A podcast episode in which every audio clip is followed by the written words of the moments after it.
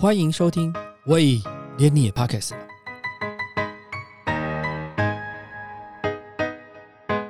大家好，我是威廉。海洋大概占地表面积的百分之七十一，人体有七十 percent 是水分。你知道你每天喝的水有喝到身体需要的基本数量吗？有个工作很特别，品水师。目前台湾只有几位品水师。品水师到底怎么来的？他们主要的工作是什么？最近品水师陈君杰出了一本书《最高喝水法》。我们今天要跟君杰聊聊关于水的话题。君杰好，威廉好，大家好。其实我跟君杰认识蛮久的，因为她老公是我同学。我一直很好奇哦，你怎么会开始你的品水生涯？哦，我其实从小就觉得对水特别有连结，对，然后呢，自己又觉得味蕾很敏锐，所以就在搜寻水资讯的过程中，发现有品水师这样的课程，我就觉得实在是太符合我的需求，跟我想要做的事情。对，然后就去报名了这个品水师的课程，也很幸运一次就报上。对，因为我在你书上有看到那个过程，其实有的人好像等了很久都没对两三年。对，那我我比较好奇说，像你的日常生活中的用水啊，嗯，跟我们一般会有不一样吗？哎，其实差不多哎。你会特别说，因为我我的想象啦。我觉得有点像那个超人啊，有那很灵敏的耳朵，就是你会听到很多很多声音。所以，当你喝这个水的时候，会不会觉得，哎，这水是怎么样子？有有什么不同，或者是感觉到这水有什么变化啦，或有什么样的？所以你会特别对水这件事情有特别的敏感，或者特别的需求，说我一定要什么样的状态之下？我觉得我尽量不勉强我自己，但是有时候去餐厅的时候会难免就是哎喝到一定要喝水嘛，嗯，所以喝了水就觉得哎这个味道有点特别，嗯，但是我就强迫我自己先进入下班模式，嗯，对，不然的话有办法分得清楚吗？可以分啊，但是就是看你要不要就是仔细的去品味，但是一般。如果只是喝水摄取水分，嗯，只要是他确定它是安全的来源，我就不会太在意那么多。嗯，对啊。你刚刚有提到说你一个人前往德国，可以跟大家聊一下，呃，那段过程最辛苦的事情是什么？当然是上课最辛苦啊，因为我们上课每天要试二三十种的水，嗯，那二三十种的水每一个味道都非常的特别。所以除了是大量在喝水挑战一个身体的极限以外，然后我们上课会老师会特别为了要让我们加强一些特殊的气味，所以会用一些化学的药剂放在一般的水里面，让我们去了解说，如果比如说水碰到什么样的矿物质会有什么味道，或者水碰到什么样的腐坏的情形会是有什么味道。所以这些东西都是我们要记忆的。所以那不断的在尝试这些未知的东西。然后这么大量的情况下，其实会是一个心心理的挑战。那在国外上这个水的课程，一定一定是不用我们不是用我们习惯的语言嘛？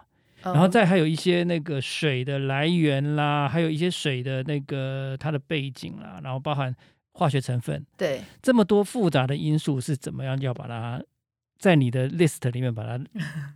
把它整合起来，变成是你可以很快的存取的知识。我们其实是用英文上课，对，所以老师是用循序渐进引导的方式。所以我们一开始要先了解很多计水的基本知识啊，包括说矿泉水它里面可能会有哪些物质，在哪些地理会产生什么样的变化，然后包括它带给人体什么帮助。那在我觉得最有挑战的就是训练你的味蕾。如何让你的味蕾在短短的这个几周内就要能清楚的分辨出非常平淡味道中的矿物质？那一开始我们就是从咸的口味分辨嘛，因为大家每天吃饭对就会有，所以就是以来先分辨有没有咸味，咸味的高低，再来慢慢的进化到不同矿物质的特色。那像你刚刚提到那个矿泉水哦，我们最近大概这几年常常就有听到所谓的。呃，矿泉在卖矿泉水有各种不同的品牌，比如说他有提到所谓的海洋深层水，然后碱性水，然后也有看到一些报道说，其实人的体质有所谓的酸碱性，对，然后好像酸性比较容易致癌。那所以水的酸碱程度对于人体的影响、健康影响是什么？那海洋深层水是一个什么样的水？是属于海水吗？其实我们平常会跟朋友讲说，哎，去超商帮我买罐矿泉水。但是其实，在超商里面，并不是所有的瓶装水它都是矿泉水。嗯，那像威廉说的，有海洋深层水跟碱性水嘛。那碱性水其实有时候它打开了以后，它随着空气的接触，它可能酸碱度也会改变。嗯，那。人体其实很奇妙，人体一个自动系统，它会把血液控制在酸碱值控制在七点三五到七点四五中间，所以并不会因为你饮用了大量的碱性水，而且包括说你的胃酸这么强酸，不会说你到胃了里面，它就这么快让你的身体变成碱性。但是碱性水也是有它的好处，就像我们讲。如果说你是胃酸容易过多的人，你稍微饮用一点碱性水，它当下是可以帮助有综合胃酸的作用，所以它也是有它的效果。那海洋深层水是台湾非常有特色的一个产品。当初我们去德国上课的时候，老师就有说，那你们呃同学可以带就是你们国家各种你觉得有特色的水去分享。所以那时候我就带了海洋深层水去，因为台湾是海岛型国家嘛。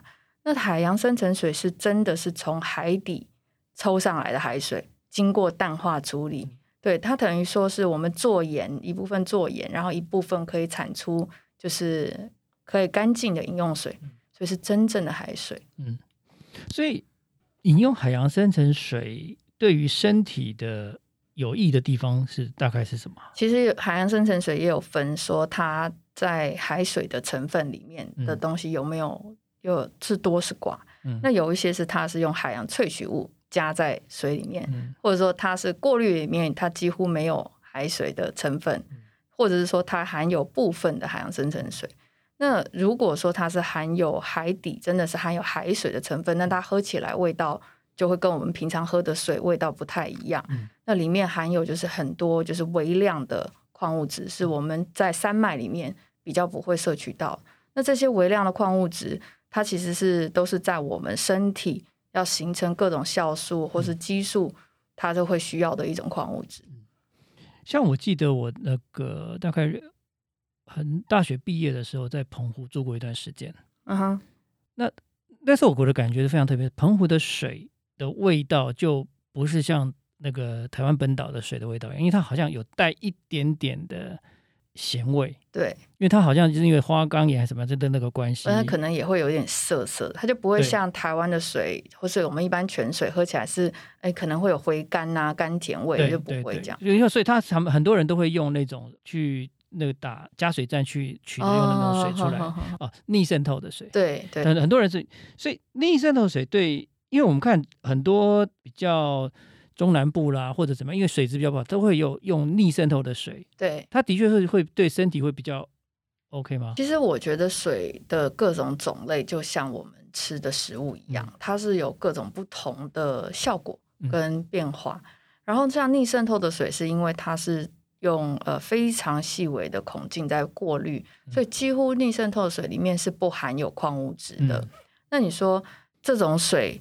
没有矿物质对人体好不好？可是有些人他特别会需要这样，比如说他肾脏不好，他没有办法代谢更多的矿物质的人，那我们就会建议他饮用逆渗透矿泉水，或是小 baby 啊，他的肾脏的发育还不是那么好，那他又需要用大量的水分来泡他的牛奶，那也会觉得这样子矿物质比较少的呃饮用水是比较适合就是肾脏代谢不好的朋友。嗯，哎，那。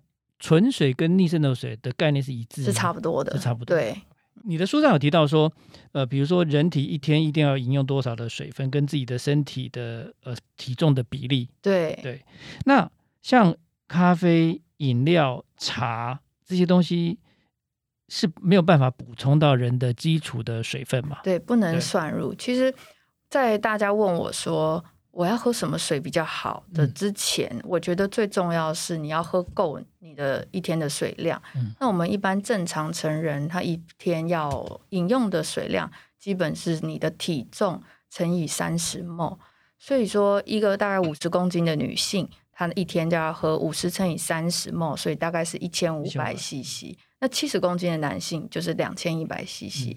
那这些都不包括刚才威廉说的咖啡啊、茶啊、像酒精啊、汤啊、牛奶都不算，一定要是透明，然后纯净无糖的水。对，你你的观察，大部分人有喝到这个比例吗？大部分人现在就是没有喝到，所以我都会要求说，你在追求，大家都会追求说什么样喝的水对我身体最好之前，我都会觉得说，你先喝满，喝满，先满足你的身体需求，你再来进阶研究说，哎，我什么东西可以有让就是身体更效能更好？因为像咖啡跟茶这些是含有咖啡因的饮料。它其实会让我们会有暂时性的脱水，嗯，所以常常我们会听女生说啊，我今天想要排水肿，我要喝一杯黑咖啡，其实是真的是会有短暂的快乐啦。但是在这个之后，你的身体会觉得说，大脑会告诉你，哎，我现在是处于缺水的状态，我反而要保留更多的水分在我的身体里面，那这样子的话，反而会造成水肿。嗯，对。那所以意味着说，如果假设我喝的这种会排水的饮料越多的话，是不是我基本的水水回来要更多，就要增加？所以除了你的每天基本的水量之外，你今天喝了多大的一杯咖啡，你就得补一层一杯等量的水。我觉得这是蛮蛮重要的一件事情，因为我们以前都会觉得说，反正把咖啡把只要跟水有这种流动的东西液体，就当成是饮用水，所以把它加在一起的时候，我大概一天要喝多少数量？所以这样看起来，每天的数量可能还要比。原来的体重的部分要再高，因为反而你的水还排掉了，所以我都每次开玩笑说，我回来都没有喝过大杯的饮料。每次算到要喝大杯的饮料咖啡，我就想说，啊，我等一下要还债，等下会很饱，就算了，喝今天喝半杯就好。理解。我看您的书上面很多场景都有提到气泡水，是你本身喜欢气泡水吗？我喜欢，而且现在大部分人都很喜欢。对对，那。气泡水我特别会来提，是因为很多人跟我反映说：“哎，老师，我没有办法喝正常的水，我觉得味道很重。可是气泡水我可以，嗯，因为有清凉感，然后喝起来没有汽水，也没有呃没有像汽水，也没有热量。嗯，那其实气泡水跟一般的水里面比起来，它只是多了二氧化碳，所以是可以拿来补充我们一天的水量的。所以你觉得，如果是在很在意口感，没有办法。对，可以先从气泡水开始，但是要确定是无糖，然后无没有调味的。有一些气泡水它是标榜天然的嘛，很多都在标榜它是天然。对对对，所以它算是矿泉水的之一吗？也不一定哎，因为有的是矿泉水，然后再人工打入二氧化碳。嗯，对，像有一些著名的品牌，它虽然是说从取出来，你会看到瓶装上面都是标示的非常丰富的矿物质，可是，在欧洲他们是规范的非常的严格，你只有真正含有气泡的，呃，涌出来就含有气泡，你才能叫做就是天然气泡的矿泉水，不然只能叫做气泡加入矿泉水里面，他们都会标示的很清楚。对，像我们看有一些台湾在贩售的呃瓶装水里面会讲到所谓的麦饭石，是。我的概念上是，好像是它是只是一个一个形成的一个形成的水层，然后出来的东西嘛。对，那个是天然的吗？是天然的呀。其实有两种啦，一种就是说，很多人会说麦饭石它的过滤效果因为特别特别好，因为它这一个岩层这种岩石，它的它里面就是有孔洞，所以它会有天然的过滤效果，所以会有一些滤芯啊，或是一些。厂商他可能像取水站，他就会说我是用麦饭石过滤。那台湾也有天然的麦饭石的山脉，嗯，对。那这样子经过天然的，就是长时间流经这样的山脉，跟透过麦饭石，它出来的就会带有天然的矿物质，水也特别的干净。台湾的这种麦饭石这种山脉的蕴含的水量的，有到量到那个大到那个地步，是可以做矿泉水的，是可以做产量。因为我就常常每次在买的时候，就自己自己就会有一个怀疑，说到底是真正是源自于天然来的，还是说我过滤过？哦，我们国家其实对于这个包装水标准是非常的，我觉得已经很专业，有媲美到欧洲了。嗯，然后我们有两个包装水，一个是矿泉水包装标示，跟一个是一般的是瓶装水包装标示，要符合。这两个包装标示的话，其实都是安全可靠、可以饮用的瓶装水，包括你的一些包装的过程啊，都要符合安全跟卫生。但是如果它特别是写符合矿泉水的包装标识的话，那它就是跟国外一样，它的水源要接受保护，嗯，它的固定产出来这个水里面的矿物质是要稳定的，嗯，所以是真正的矿泉水，嗯，所以消费者可以根据这两个瓶装上面的标示去认证说，哎，这个国产的它是一般的泉水还是矿泉水？像你书上有搭配，有时候那个餐跟水的搭配，所以你有有建议在那个呃。法式餐点上会有特别的水来搭配你的那个餐，你觉得会提升？可是我们哈从小到大，我们常去日本料理店，然后大致上它奉上来都是茶，对，甚至现在的比较高级的日本料理店，前面是可能是属于那比较熟茶的系列，然后用完餐之后上的是绿茶系列。可如果你的眼光来看，说跟生鱼片啦，或者是日本料理啦，或者是怀石料理这样的搭配的水。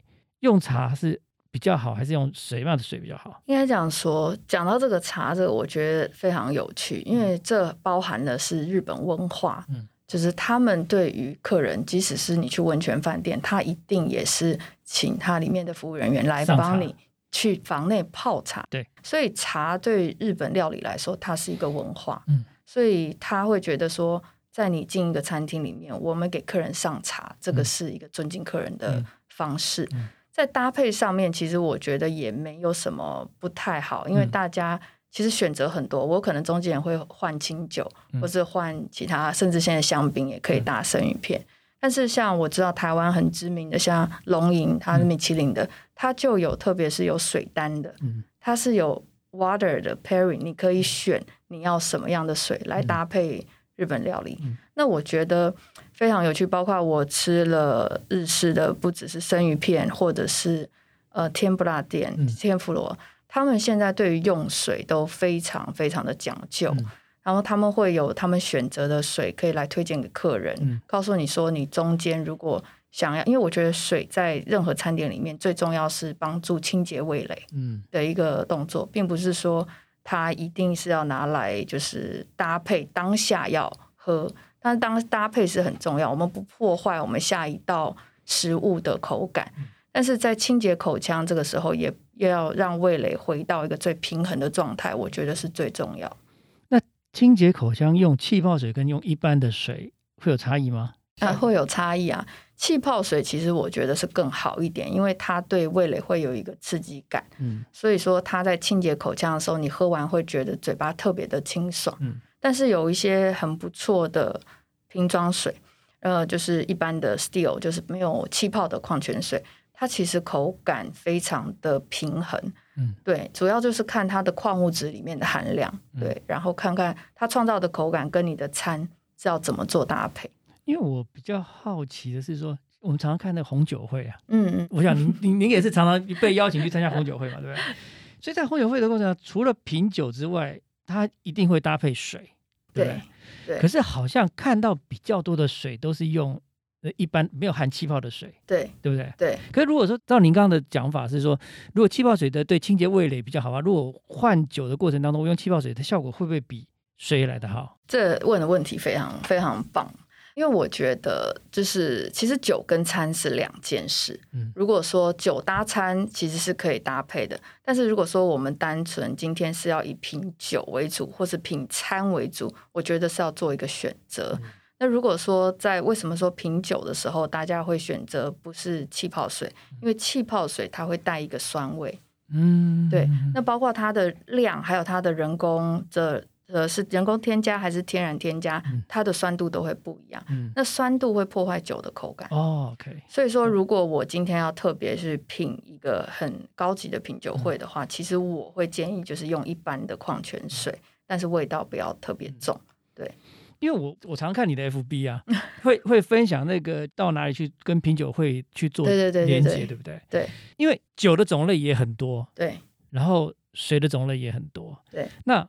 因为通常你你要去参加品酒会这件事情是去帮他推动那个酒嘛，对不对？所以用水当让那个酒的感觉成分越高。可是你怎么样让这两件事情去 match 在一起？其实这个我们那时候上课有针对品酒要搭配的用水来做一个特别的讨论，然后跟课程。其实品酒这是一个非常有趣的事情，因为水它会有酸甜苦咸这四个味道，那酒的变化是非常丰富的。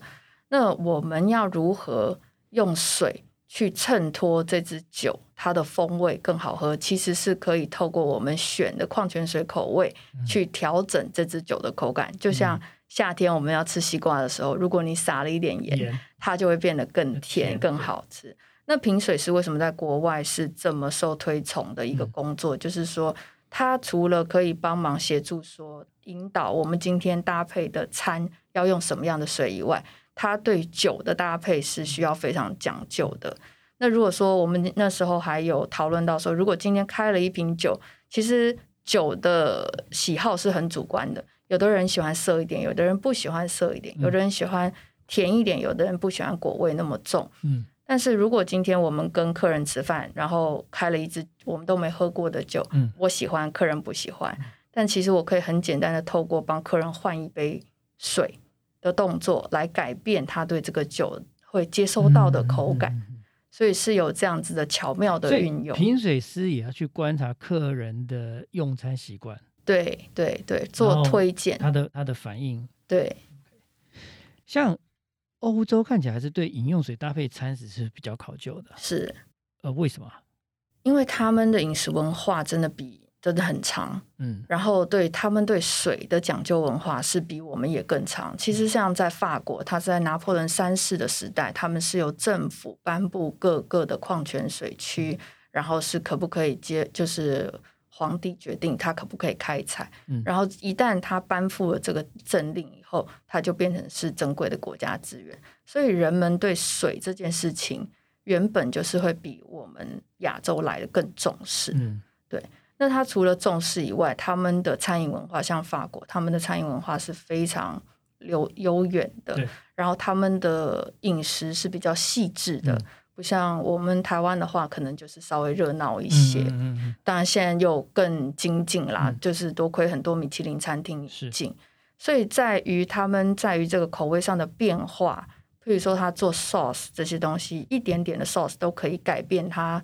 主餐的口味，所以水对他来说影响就很大。包括说他们的矿泉水的种类非常丰富，可能西部、东部、南部、北部喝起来的味道就完全不一样。所以在运用上，他们除了说搭配以外，很多矿泉水怎么样协助料理，可以提升到一个另外一个境界。其实他们对这个也还有研究。嗯嗯嗯。所以有亚洲国家跟台湾要追上这个，还需要。不会，我觉得很快啊，就是可是呃，推动的模式大概是要这样，用什么样的方式来做比较好？推动啊，我觉得大家有在重视这件事情，从开始重视水的种类，气泡水，包括各式各样的矿泉水。我们现在在台湾，比起我刚回国那几年，又更能采购到更多种类的矿泉水，大家也很愿意尝试。我觉得是有在进步了，对啊。像用水的安全，像过去台湾都是煮沸后饮用。那日本的水号称可以直接饮用，那您在看目前这种习惯需要调整吗？台湾的台湾的水其实从自来水厂出来以后，应该算是现在的技术都是很很先进的，算是安全又可以干净可以使用的水。但是问题就是说，在自来水厂运送到家里，你水龙头打开的那一刻，它的变数很多，嗯，所以有可能说你路过的养殖场啊，或者是呃，工厂它如果中间有管线外漏，或是它的管线，甚至说你输水管的管线外漏，其实是在途中会影响你的水源。嗯，包括你的大楼如果是老旧的管线，或是水管呃水塔太久没有清洗，它其实都会影响到你打开水的那一刻。嗯，那你说能不能只煮沸就来喝？其实也不是不行，煮沸来的话，它是可以消除掉自来水中的余氯，嗯，然后还有一些微生物。但是对于农药跟重金属，它是没有办法透过煮沸就消除掉的啦。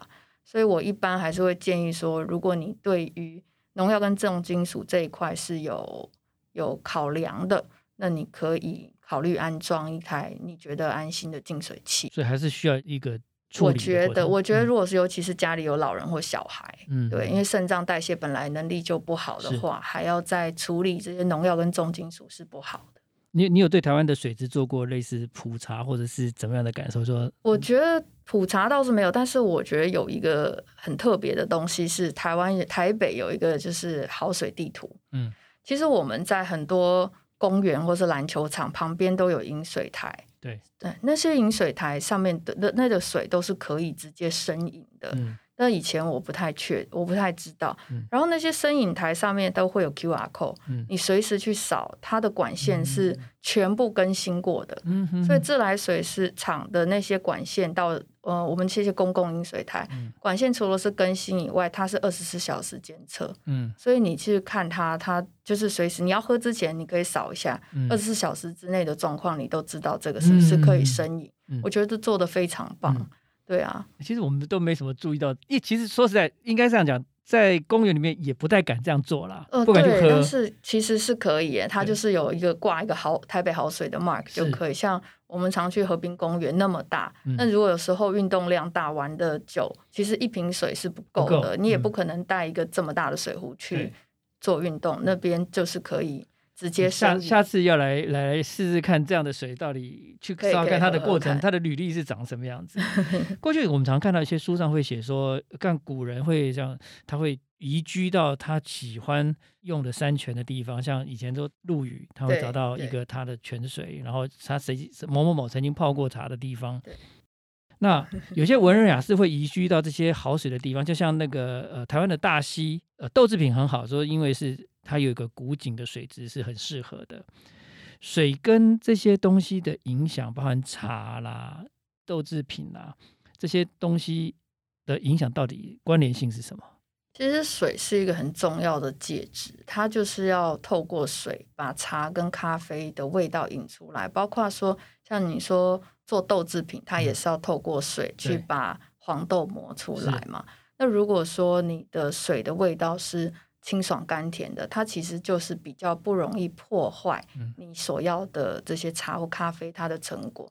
譬如说，像我有一阵子我也是蛮热衷泡茶，那我一个对泡茶非常精进的朋友就说，他每天泡茶很麻烦，就是因为他只用自来水的话，嗯，那个水里面会有余氯的气味，对，那这个东西就会破坏你茶或咖啡你纤细的味道，甚至是豆制品，因为豆腐的味道也很淡，嗯。所以说才会大家去寻找这样子安全，然后又精确又细致的水来做这些饮料的基底。你有推荐的地方吗？还在寻觅中。你评审生涯到现在最让你难忘的水是什么水啊？哦，我最难忘的水是一支法国的天然气泡水，它夏天出的香氛款，嗯，然后是小柑橘口味，然后呢？当初人家跟我讲说，哦，这支水多厉害，每天夏天只出可能多少瓶，嗯，然后它是用就是你取精油，我们会萃取精油跟的副产品的纯露，把纯露加在这个气泡水里面，嗯，然后我一打开，哇，那个香气扑鼻，我觉得我瞬间掉入南法的果园，嗯，有这样子温暖，然后跟的柑橘香气，我觉得。我到现在都还是觉得很惊艳，嗯，对啊。那现在还再回到台湾来，有有有有，这等了两年才收到一箱，因为去年就是疫情，所以法国就停工，是对停工了很长一段时间，然后又传奇又延误，嗯，所以就整整等了两年，才又拿到梦想中的味道。这不容易啊！对，像刚刚提到那个瓶装水哦，那很多瓶装水都会标榜来源出处嘛。像我们刚开始也谈过说，呃，麦饭石啦、海洋深层水啦、冰川水啦，对，它每个都还都有不同它的标榜跟它的卖点跟特色哈。然后，如果是你在挑的时候，你会有自己有喜好顺序，说我一定会先挑什么东西？哎不会，因为我其实蛮鼓励大家多做尝试。嗯，对，然后。就是各种水，它含有的它的本质不一样，因为它里面含有的矿物质成分就不同，甚至它没有含矿物质，但是它喝起来的味道也不一样，嗯，所以口感也不同，所以说我蛮建议大家多尝试，嗯，就是就跟你选饮料的概念其实很像，对啊，然后又可以补充身体需要的矿物质，所以你会想要说，就是各种不同的都多尝都都用用看，这样子，对啊，对啊。像呃，我们在书里面也看到说，身体跟水的关系，特别是你花了一个很大的篇幅在讲心脏跟肾脏的对水的关系。对，那从身体的内脏跟水来讲的话，我们怎么样去喝对水？其实我们的身体的每一个器官都含有大量的水分，对，而且也需要有足够的水分才能帮助他们正常运作。嗯，那为什么会特别强调肾脏跟心脏？是因为这两个脏器它对水分的接收非常的敏感，包括说，如果是心脏病的病人，如果他的水量是过多的话，它很容易造成水肿。心脏病不能喝太多水，不能喝，要就是要跟你的医生商量，或是说他不能在短时间内大量的喝水。嗯，对，因为他的细胞会，他的心血管会没有办法，就是反映他这样子水分。所谓的短期大量是指什么样的数量？可能就是说你可能一个小时内喝两千 CC 之类的。嗯，对。但是我想一般人可能在这个地方有困难度了，就是你真的要灌两千 CC，不会，有时候你那个。运动过后，你会觉得特别口渴，那你就会觉得我当下需要，我就没有节制。就像一些大量运动的运动员，那他可能他可能在马拉松，他可能补充的水分有时候一个小时超过四千 CC，那也可能会造成水中毒。嗯，对。那肾脏病的病人是因为他肾脏是主要水分代谢的器官，那如果说你的你的肾脏代谢不好，也有可能在你饮用的量跟饮用的种类。都会造成肾脏的伤害，嗯，所以心脏病跟肾脏病的病人一定要跟你的医生讨论，要怎么样的正就是更健康正确的方式，针对你个人可以喝水的量跟种类做讨论。所以控制的是量，对，还有种类啦，就是那肾脏病的病人，你不能喝矿物质太高的水，对，因为会造成肾脏的负担。所以我们会说，哎，我们体重乘以三十梦这个是一般健康正成年人他饮用的量。嗯，像我曾经看过一本中药书，它的逻辑是说，因为人的身体里面百分之七十是水，所以呢，对那个水去念经、持咒、唱歌，会改善那个水的分子结构。所以，因为这样子到身体里面去，会影响自己身体里面的分子结构，水的。分子结构是用声音会改变吗？其实水的分子结构用很多的方式都可以改变，包括你摇晃它也会改变。嗯，对，因为撞击的力量。所以这样的改变对身体会有？其实我是觉得第一个是要看你你相不相信。我也有碰到那个矿泉水厂商，他说他的水都是听音乐的。对对，其实我们看植物或是动物就是啊，就是我们也会听到，哎，这个是看。听音乐的乳牛，嗯，它的产量会牛奶会特别多。植物你跟它说好话，它会长得特别好。其实水，我觉得也，我认为的话是特别是。你看我们的宗教以前在讲，不管是任何宗教，台湾的宗教会，你会可能用浮水，对，或是祈福，对。然后那可能西方的宗教，你受洗的时候需要圣水，然后你每次呃做礼拜的时候，你们需要喝一口。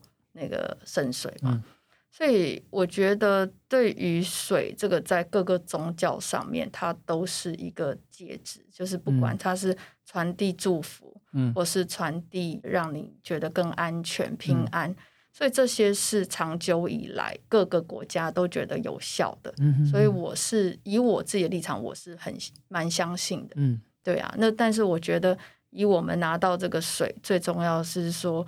我们喝的时候要有感恩的心啦，是自己的内心，我觉得是比你对水做什么更重要。因为我我看你书上有得来不易，对你书上有提到说，其实你有一个另外一个呃触源，是因为在想到说，其实有很多地区的小孩子喝的水其实是不好的，然后他们要花费就是很大的力气，才能可能去很远的集水站，才能集到就是安全健康的水。那在路上可能也会。发生很多危险。那我们每天拿来洗澡、洗碗，甚至冲马桶的水都是透明干净的。可能很多人都会觉得哇，这是很羡慕的一件事。所以真的要好好珍惜，要更格外的珍惜。对，接下来你有什么计划目标吗？嗯，就是希望能推广，就是大家好好喝水，然后重视水、喝水，自己喝的是什么这件事情。对，珍惜水，爱水。对。谢谢，我们今天很感谢君杰来接受我们的访问，让我们了解到很多呃关于水的常识，而且怎么样喝水让自己喝得更健康，而且喝的惜福感恩。然后在我们的周边来讲，像公园可以找到好的水，对我觉得这也是值得我们尝试的。我们今天很谢谢君杰来告诉我们这么多好的水的知识，谢谢谢威廉，谢谢。感谢你收听，喂，连你也 Pockets 了。